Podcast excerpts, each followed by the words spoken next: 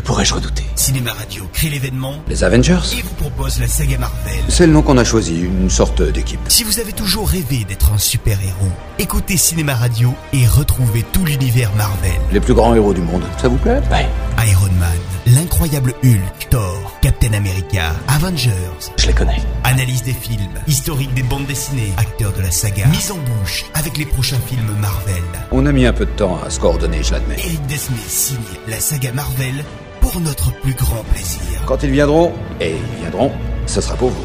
La saga Marvel, c'est sur Cinéma Radio. Nous, on a un Hulk. Cinéma Radio. Cinéma Radio. How does a studio make a film that fickle comic fans are actually proud of? Well, they listen. And for those of us who love movies, one studio brings us the mightiest heroes of all. De 1940 à 70, les comics étaient quasiment réservés à un public soit enfantin, soit identifié comme geek. Mais tout changea avec l'arrivée du premier Superman au début des années 80. Ce blockbuster convainquit Hollywood que transposer à l'écran des super-héros de bande dessinée pouvait se révéler fort lucratif, vu qu'un très large public répondit présent. Le plus grand combat de gladiateurs de l'histoire. Le fils de Krypton contre le Bat de Gotham. Et la sortie du Batman de Tim Burton, quelques années plus tard, allait entériner la position de l'éditeur DC Comics sur l'échiquier cinématographique, grâce à son partenariat avec la Warner.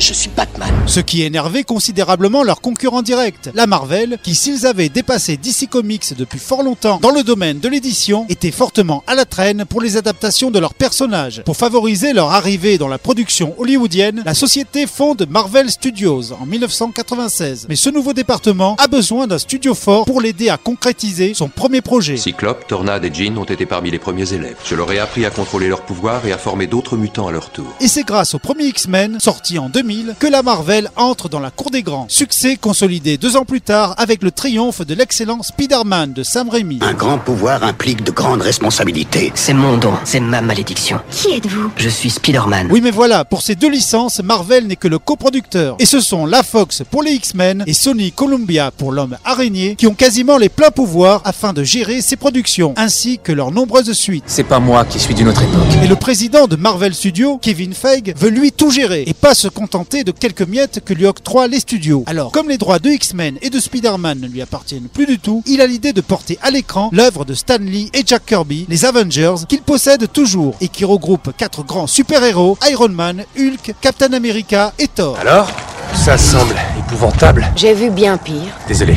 Non, on aurait besoin de quelque chose de pire. Grâce à un partenariat avec la Paramount en 2005, donnant à la Marvel le pouvoir dont elle avait besoin pour faire ce qu'elle souhaitait, Feige a l'idée géniale et ambitieuse d'alterner les aventures des Avengers avec des films indépendants, mettant en scène un super-héros du groupe. Vous n'êtes pas Iron Man. Ah si, c'est moi. D'accord. D'accord, c'est comme vous voulez. C'est donc la création de l'univers cinématographique Marvel, un ambitieux projet avec pour but de produire un ou deux films par an, avec une trame feuilletonnante reliant toutes les aventures entre elles. Le but étant de reproduire le rythme des publications des comic books papier, et ce afin de fidéliser le public. Commençons en douceur. Voyons si une capacité de pousser de 10% permet le décollage. Feige décide de diviser cet univers en plusieurs phases. À savoir que chaque phase sera constituée de plusieurs films, axés sur chaque Avenger, et se conclura sur un film les montrant tous ensemble. Et dans le générique de fin de chaque épisode, une courte séquence fera le lien avec le film suivant. Who the hell are you? Nick Fury, director of S.H.I.E.L.D. I'm here to talk to you about the Avenger Initiative. En 2008, deux films sont montrés au public, Iron Man 1 et l'incroyable Hulk, afin de servir de test sur la viabilité commerciale du projet. Et le moins que l'on puisse dire, c'est qu'il fut concluant. Marvel Studios lança donc officiellement la fabrication industrielle des Avengers, avec Iron Man 2 en 2010. Quand on me cherche, on me trouve.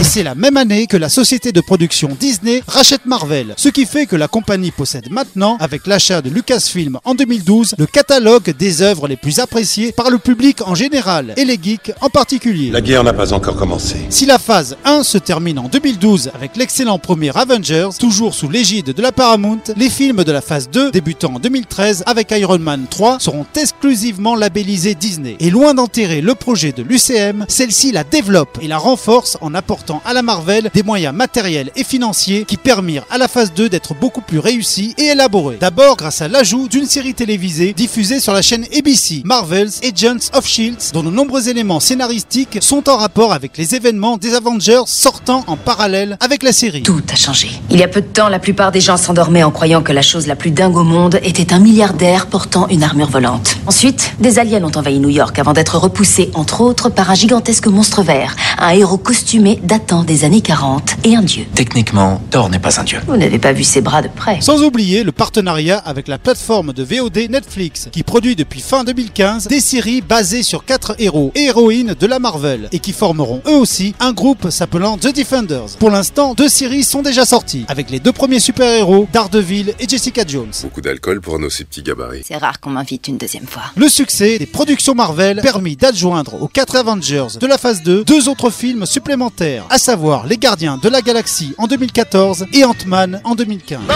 alors, on fait quoi maintenant? Quelque chose de bien? Quelque chose de mal? Ou bien un peu des deux? Et c'est d'ailleurs sur ce film que se conclut la phase 2 de l'univers cinématographique Marvel, avec également le second Avengers, l'ère d'Ultron. La phase numéro 3 va officiellement débuter avec la sortie de Captain America Civil War, l'adaptation d'un arc des comics Marvel particulièrement apprécié par les fans. Ce film sortira en France le 27 avril et aux USA le 6 mai 2016. Rendez-vous.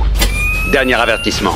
Je peux faire ça toute la journée. Cette phase se terminera en 2019 et devrait contenir en tout 11 films cette fois-ci. Le descriptif de ces longs métrages fera l'objet d'une prochaine chronique. Kevin Feige a déclaré avoir déjà planifié la phase 4 qui commencera en 2020 et avoir concrétisé d'autres phases et d'autres films jusqu'en 2028. Vous saurez donc quoi aller voir au ciné pendant une quinzaine d'années. Merde, pas de gros mots. Je suis le seul à être gêné par le fait que le capitaine interdise les gros mots. L'idée de feuilleton cinématographique avec des épisodes indépendants et d'autres de réunions de super-héros a fait école. Disney elle-même a réutilisé le concept de sa nouvelle société pour concevoir la saga Star Wars. Et les autres studios concurrents comme Warner, Sony et la Fox utilisent leur propre écurie de héros afin de grignoter un peu de la part de marché restante. Avengers Bref, si la saga Avengers et l'univers cinématographique Marvel comportent autant de qualités que de défauts et proposent certains films beaucoup plus faibles que d'autres, c'est certainement le projet transmédia le plus ambitieux de l'histoire du cinéma, réussissant à contenter autant le grand public que les geeks fans des comics originaux. Voilà, je vous retrouve très bientôt pour le prochain film et donc pour la prochaine chronique. Et en attendant, comme le disait Bruce Banner, En fait, on est quoi? Une équipe? Non, non, non, on est un composé chimique qui provoque le chaos. On est une bombe à retardement. Retrouvez cette chronique en vidéo en rejoignant sur YouTube la page Cinéma Radio.